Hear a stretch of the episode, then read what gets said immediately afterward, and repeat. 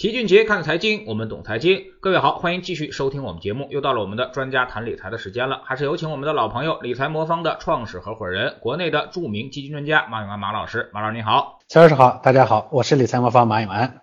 嗯，最近呢，上海多家大行网点证实啊，目前是工中建交邮储等国有行均已经开始推广了数字人民币钱包啊，用户呢无需携带什么证件、银行卡，只需要简单的填写一些资料。申请白名单，开通钱包啊，即可以参与这个数字人民币的测试了。那这个数字人民币啊，从很早其实就已经开始提出了，到现在呢，正式开始测试使用啊。马老师，您觉得央行为何要做这种数字化的人民币呢？它跟我们现在正在使用的微信呀、支付宝有何区别呢？呃，咱们的数字人民币的研究确实是比较早的，就一四年的时候，中国人民银行呢就开始有专项研究。去年呢，开始逐渐的这个开始试点测试，那它到底是个什么？它和微信、支付宝有什么区别？它其实呢，本质上是由央行发行的，它跟纸币呢是一样的，只不过呢说把纸币呢电子化了，所以呢它你可以理解为它是个电子化的纸币。使用过程中呢，其实跟这个微信、支付宝也没啥区别。那有人说一说这是国家要来抢马爸爸的饭碗，这个其实是错的哈，因为。通俗点讲呢，就是这个，你可以把它理解为钱包和钱的关系。微信、支付宝呢，它是钱包，而数字人民币呢是里面装的钱。原来呢，咱们这个微信、支付宝里头呢装的的是人民币纸币。这个纸币呢，你放在银行里头呢，它仍然是纸币的性质。那现在呢，是把这里头的这个属性呢变成了这个数字货币而已。所以呢，这个呢，这两者呢是没有本质上的一个差异，就使用上。呃，但是因为现在我们主要的使用的场景里头，支付的时候呢，我们主要用微信和支付宝啊。这个呢，金这个呢，其实是个金融的基础设施。作为一个钱包呢，啊，不管到时候呢是纸质的人民币也好，还是数字化的人民币也好，其实它对这个使用者呢是没有什么实际质性影响的。那为什么央行呢要发行数字人民币？这个里头呢，其实它主要是呃主要的着眼点呢，其实并不在我们啊使用的这一段。那虽然在使用这一端呢，它可能会有一些啊便利，因为原来这个啊这个纸质的人民币呢，它经常呢不太好追溯和管理，对吧？那么数字人民币呢，它是有限匿名，这种情况下呢，它的管理呢会更方便。但更重要的，我觉得数字人民币的推行呢，其实是为了绕开现有的啊这个国际货币结算体系，这呢个是关键性的问题。大家都知道呢，这个钱呀。呃，在国内呢，这个大家之间，这个比如说用银行卡也好，用这个支付宝、用这个微信也好，进行这个支付的时候呢，后端呢是要进行交换的。就比如说我拿那个支付宝呢去扫了一个，呃，扫了一个码，然后呢把钱支付给别人了，那我完成了这个支付过程。但是呢，银行那边呢，他要把这个原来呢放在你的支付宝里头的这个钱呢，要划到另一个户头上，呃，户头上去。这个呢，其实就叫钱在后端的交换与清算。呃，在国内的时候呢，咱们的交呃这个支付交换呃交换体系呢是人民银行建的，那个没有问题。但是钱在全世界流通的时候，它也存在着在跨国别的这个交换和清算的问题。这里头呢就有一个中心的系统呢要去要去支要去管理啊，钱呢从 A 账户跑到另一个国家的 B 账户上去了，那跨国的这个清算呢是有一个机构的。这个机构呢，原来呢，主要的就用的叫全球电信呃金融电信联盟啊，英文叫斯威夫特。呃，这个这个东西呢，虽然名义上是一个呃这个国际组织，但其实它呃主要是受美国主导的，因为美元是其中流通的最重要的这个货币啊，美元全球化，所以呢，斯威夫特的本质上主要是为它服务的。在这个里头呢，其实就严重的限制了啊我们的各种金融运营。大家都知道，美国呢利用这个在斯威夫特里头的这个主导权，经常动不动就限制别人，像伊朗啊等等，对吧？那人民币要推行国际化的过程中呢，我们不可能借船出海啊，人家也不可能借这个便利，因为你人民币国际化本来就是去抢人家美元的饭碗的，对吧？那美国主导的斯威夫特体系呢，它肯定不会放任你去利用人家的渠道，对吧？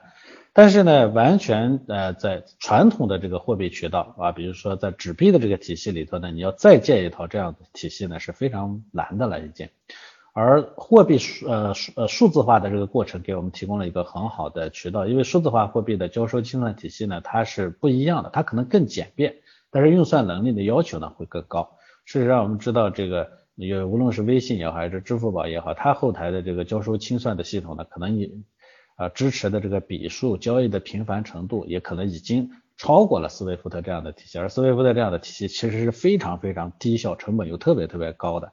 这种情况下呢，数字货币啊的推行呢，有可能就能绕开这个以非常低啊成本而高效率的方式建立出人民币的这个全球结算体系，也方便我们人民币呢去全球扩张。我觉得这可能是呃真正的深层次的意义，所以大家可以把这件事情呢看作人民币以后呢要出海要全球化的一个基础设施。但对我们个人来说，其实它影响没有那么大。嗯，那么与支付宝、微信竞争啊，走向国际的数字化人民币啊，会给我们的生活带来怎样的影响呢？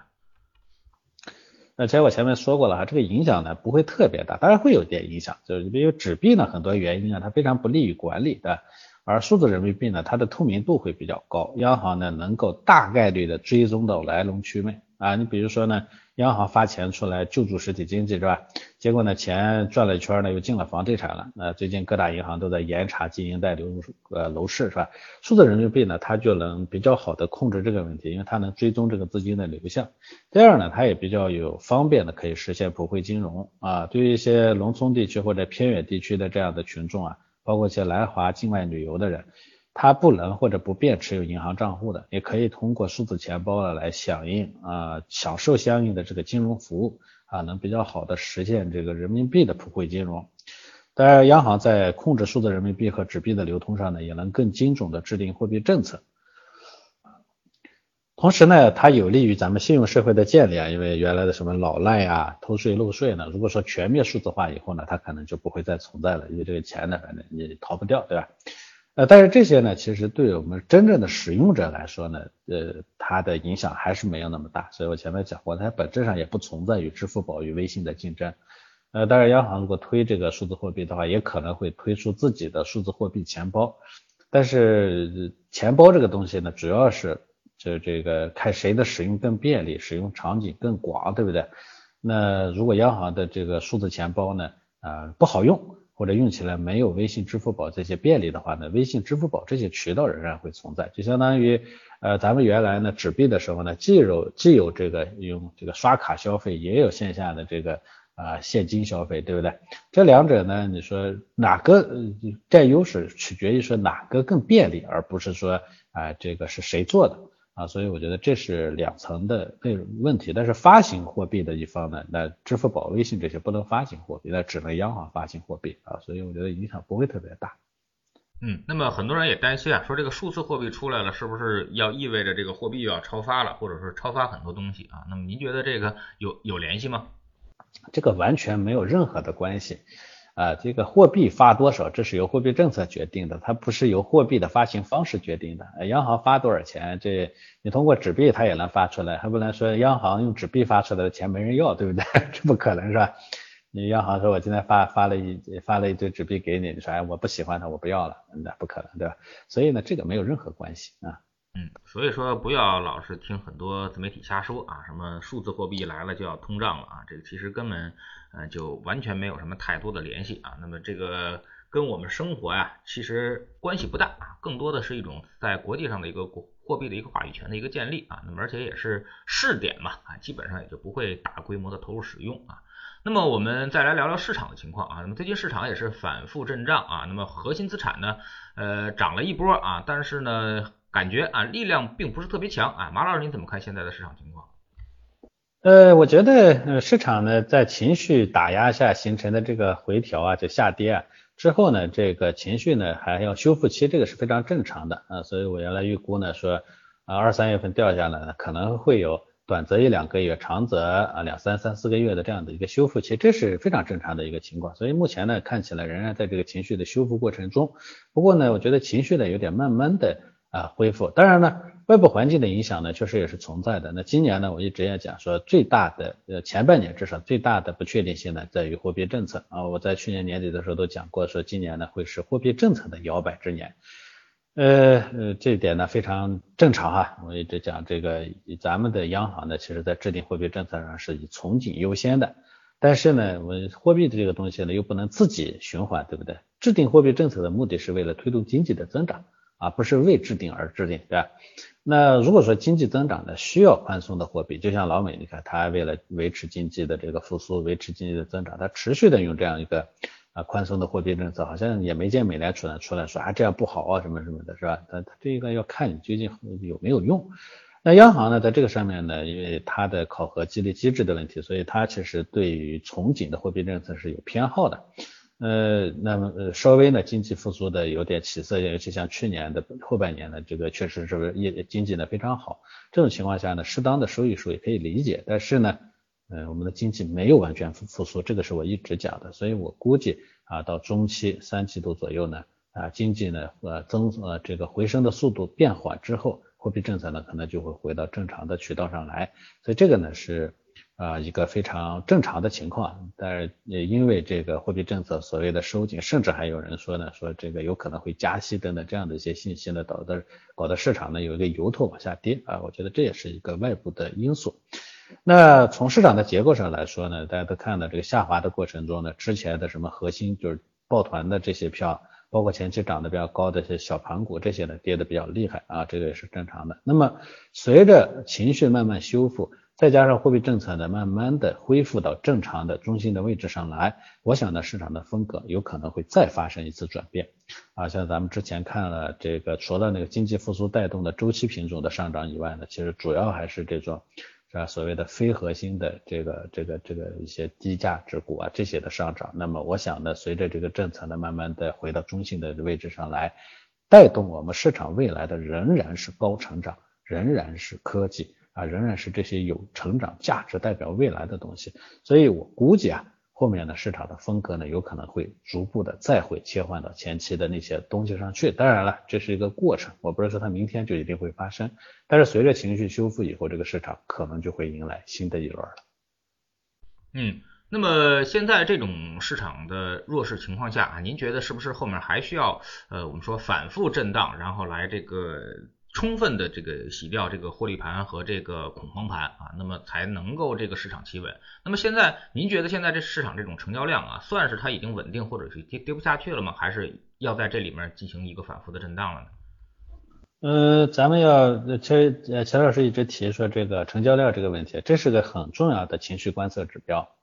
呃，目前来看呢，这个因为一个是时间尚短，其实我们跌下来没有多长时间。呃，人呢总会有个遗忘的过程，这种恐惧啊，呃，过一段时间才能忘记，这本身是时间呢，就是消磨这种创伤的最好的工具，是吧？这有个时间。第二呢，实实打实的讲，目前的这个市场上呢，等着呃早期想这个抄底的人呢还还有啊，这种情况下呢，市场保不齐他就会给突然来一下子。但我一直讲。以我们现在的基本面环境、货币环境啊，包括啊这个我们的经济呢复苏，在全球的这个表现来看呢，它想升跌没有可能。呃，这个所以呢，也有很多人说，哎，这个时候呢，我是不是就应该去去去开始抄底了？那这我也是一直提醒大家的，升跌没有，但是呢，市场的对人的情绪的影响，它不是以跌幅来影响的。早期呢，你挣了钱的时候，跌个十个点，你可能也无所谓。但是跌到后面的时候，再跌一个点，你可能就很恐慌。所以关键的问题是在这个时候，就是所有人的心态都不太好了，而呃有可能市场还存在着短期下挫的这种可能性的情况下呢，这个时候呢不要贸然的去啊把之前呢丢掉的东西呢再捡回来。所以我一直讲简单的呃这个呃到这时候呢说哎结束了，这个这个调整已经快结束了，到尾声了机会已经来了，类似于这种判断，我是坚决不赞同的，因为这种呢会把呃呃，你说他说的对吗？其实对，从估值的角度来说，有可能再往下跌的空间有限了，调整也是结束了。但是从时间上来说呢，那在底下可以趴一段时间，对不对？同时呢，在底下呢，有可能还会从这个短期里头再触底的这样可能性。好，这几种情况的叠加呢，使得说它并不是现在是一个啊这个去抄底的时机。这一点上我特别提醒大家，或者说至少不是说。原来我们怎么赔的钱？我们总是狂飙突进，自己跑进去买个什么什么品牌基金啊，什么什么空空啊，什么呃，类似于类似于这种。那这种呢，我觉得呃，其实这种做法是什么时候都不对。那现在做的话是更不对啊。嗯，那么您觉得这波核心资产下跌是主要这个带动市场下跌的一个主要原因啊？那么未来您觉得市场如果还有机会的话，还会是核心资产吗？呃，我觉得核心资产之所以是核心，有它的原因啊，因为资本市场的，最终呢是讲的是成长的故事。呃，中国的经济呢，显然呢，它已经在这个改头换面的前夜。什么叫改头换面呢？就是我们期望靠原来的那种啊，这个所谓的呃，这个大名大放、大基建啊，这些呢，它显然是支撑不了的。所以呢，呃，趴在这些上面的很多传统产业啊，虽然你看的估值并不高，像银行啊、像地产啊这些，这些它的空间是有限的。便宜呢，从来不是资本市场投资的最重要的砝码啊。什么叫就？P/E 或者估值不是最重要的、最重要的或者唯一的砝码，因为呃人涌到资本市场上来不是为了看便宜的，他是为了看成长的。如果一个股票没有成长性，再便宜它也没有价值，所以这是一个基本的逻辑。那回过头来我们还看说这些非核心的或者之前的基金呢没有扎堆去持有的，它为什么没有扎堆持有？就是因为它与未来的趋势不符。啊，所以这种情况下呢，这种所谓的便宜、所谓的低估值呢，积起来的短期的反弹，那都是大趋势下的一个小浪花。我一直讲，我们做投资的人、做理财的人啊，这个不要眼光过多的盯在小浪花上。那博浪花的人有，但是死亡概率更大，对不对？你像冲浪的，在一个个高速奔流的大河里头冲浪的人，你想想他会是什么代价，对不对？为什么大家冲浪的时候都要先找一块这个呃平坦的海洋，对不对？你没见过在一个在一个呃这个飞速下泻的大河里头去冲浪的，对吧？就是这个原因。在这种地方呢，你扛不过，你能踩中浪头，但你扛不过这种趋势，对不对？所以我觉得，呃呃，未来代表这个市场的机会的，仍然是在些所之前那些核心资产上，因为大家持有的核心资产无外乎就是啊什么这个科技创新，是吧？加上消费升级啊，类似于这种，那么这种的话，我想还是有有很长的投资价，但不是说这里头呢每一个都有价值。大家都知道，成长代表着风险啊，因为高速成长意味着风意味着不确定性很高，所以呢，成长永远是最值得投资的，但是不是每个成长都是值得投资的，这是一个投资的学问啊，所以我还是认为这些核心品种最终会迎来下一波的冲天啊，而且很快会迎来下一波的冲天。啊，在这里头呢，可能会产生大量的分化。像前面呢，大家一窝蜂的全都是说一个科技创新，说个芯片，大家全都去猛炒，那可能会是有问题的。后面我们可能更多的既要看创新，还要看这些创新真正的它的这个成长性能不能兑现啊。这两者如果叠加的一些品种，哪怕你现在感觉它很贵，它未来可能还会更贵。嗯，其实最近一段时间，很多人都在提这个机构抱团股啊，又在提这个核心资产股啊。那么马老师能不能先给我们普及一下这个概念啊？什么是这个机构抱团股，或者是这个核心资产股啊？它们有都有哪些特征，或者我们怎么去找到这些公司？呃，其实机构抱团股呢，说是大家呢，呃，一笼统的有个什么联盟啊，这个呢是其实是个阴谋论的观点啊。这机构呢没有什么统一的协调一说。呃，大部分的机构呢，之所以抱团啊，它还是说，呃，因为很多机构呢会有相似的这个投资逻辑，这些投资逻辑呢，我就前面讲的，它要有成长性，这是关键性的问题。当然了，当市场特别热的时候呢，这个成长性呢就里头有假成长，有真成长，但是投成长，这是呃机构的一个主要的观点。就算是巴菲特也讲过，是吧？不是说绝对的便宜就是便宜，是吧？没有成长的便宜，那仍然是没有价值的，对吧？所以这是基本的概观念。那所以回过头来讲，我们说什么叫什么叫机构的抱团股啊？大家会看到呢，其实每一呃定期公布的这个数据里头，上市公司呢都有它的这个机构持股占比，对吧？机构持股占比相对比较高的，肯定是啊扎堆比较多的。这些品种就包括了咱们之前一直说的科技成长啊，包括了我们所谓的这个之前说的新基建，虽然它前面的市值一度被炒得很高。呃，因为新基建呢，其实很多呢还处于我一直说的那个 Gartner 曲线的那个第一阶段，啊，第一阶段的东西呢里头会良莠不齐，但是这些里头呢，这个扎堆的程度呢也相对比较高。第三种呢，其实就所谓的稀缺资源，稀缺资源呢，包括像咱们之前说的茅台，理论上说呢，茅台这样的白酒呢，在这一代人以后的下一代人里头，它可能消费总体是下滑的，但它作为一个稀缺资源呢，其实它就有了一个，啊，就有了啊这种核心股的这种特征。啊，类似的呢，其实还有一些微型的，你比如说像呃一些啊核心领域里头的关键通道性的行业啊，比如说各种做啊小小领域里头的，比如说做零件的、做配套的那种小领域里头的一些微型龙头，这些其实都属于稀缺资源啊。我觉得高成长加稀缺资源是核心啊，而是长期的核心的啊核心持股的这个这个这个这个关键两个两个关键特征。但是有些时候呢，会有一些阶段性的这个，而且我也是核心的，比如说曾经呢有一段时间大家炒那个很早以前大家炒什么滨海概念是吧？说觉得未来的这个地缘呢会有变化，对吧？后来呢炒这个呃这个这个这个。这所有人都一块儿炒食品饮料啊，然后呢，还有一段时间呢，也去做过这个所谓的这个军工，类似于这些，其实因为它要么不满足我前面说的这个持续的高层成长这个特征，要么不满足稀缺性的这样一个特征，它很难成为持续的核心的板块或者核心的品种。嗯，那么从投资者心态上来说啊，最近呢总有粉丝来问，说我之前的盈利缩水了，现在是不是该清仓啊，或者是该不该补仓啊？那么股票跌这么狠啊，那么该怎么办啊？那么等等之类的问题，马老师给我们做个回答。哎，这其实是现在来问这个问题呢，就稍微有一点点晚。呃，如果说当时早的去年年底的时候听我和齐老师的这个观点是吧？这个我估计现在呢就不会问这个问题。那么好，咱们现在呢既然问这个问题，说明呢目前确实是没有听，我们是要么是全仓，要么是大仓位的。啊，这个持有啊，经历了这样的一个下跌，这个时候呢，大家特别难受，这是非常可以理解的。好，这里头会有两种建议。第一种建议，如果你觉得实在是寝食难安，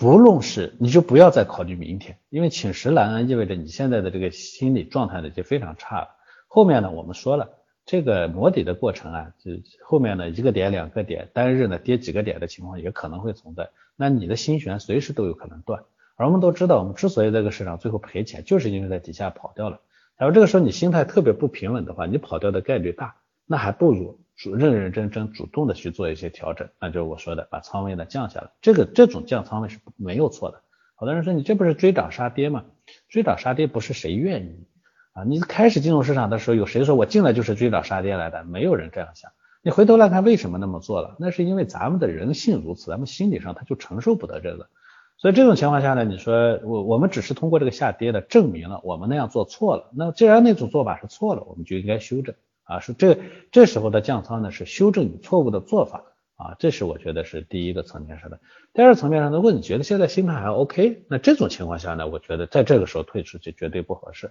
但说实话，依据我现在了解的大部分周围买单基金的也好，是买个股的也好，他们的心态呢，总体上其实已经比较。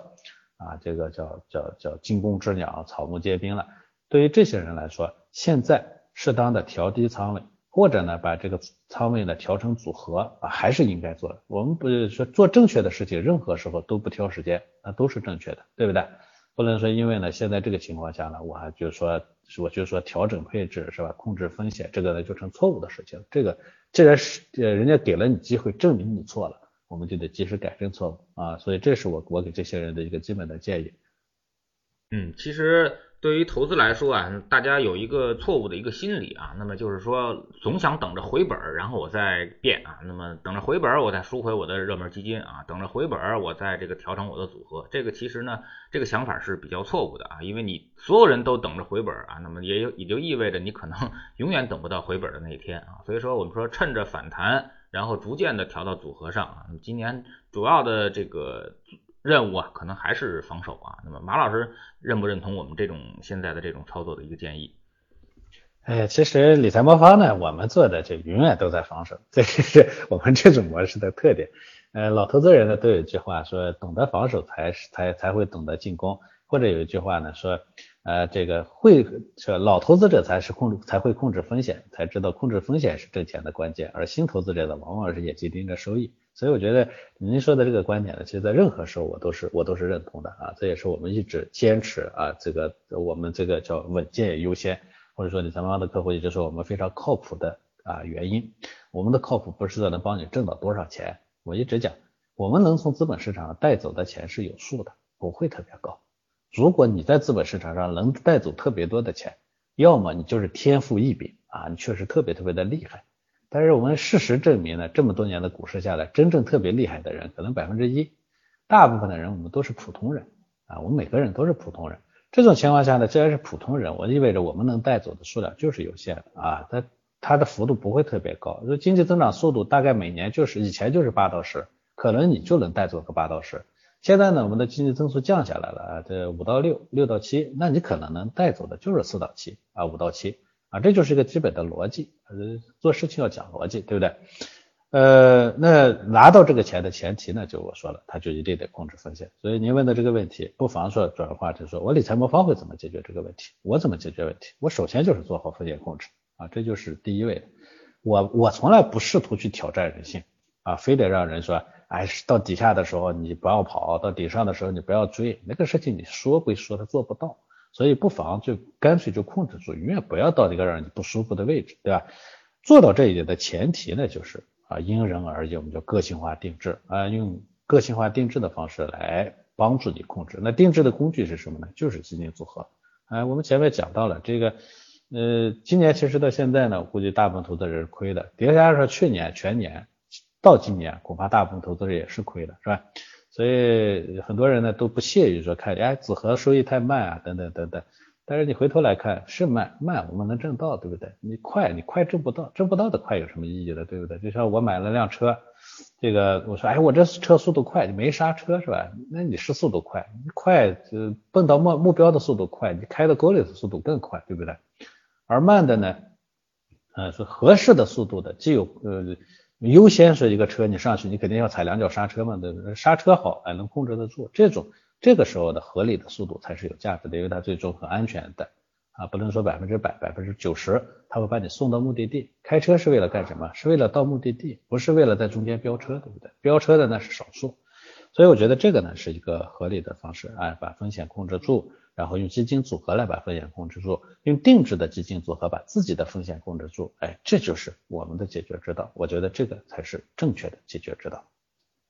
嗯。呃，那么我们如果这个现在在观察这个市场的一个成交量的变化啊，那么我们基本上可以肯定是在等市场稳定了之后啊，我们可能会调整一下我们的阵型啊。如果这波急跌下来呢，可能也会有一些机会产生啊，我们可能会稍微的变得激进一点啊。不知道理财魔方会有什么动作？如果等市场稳定了，你们会有动作吗？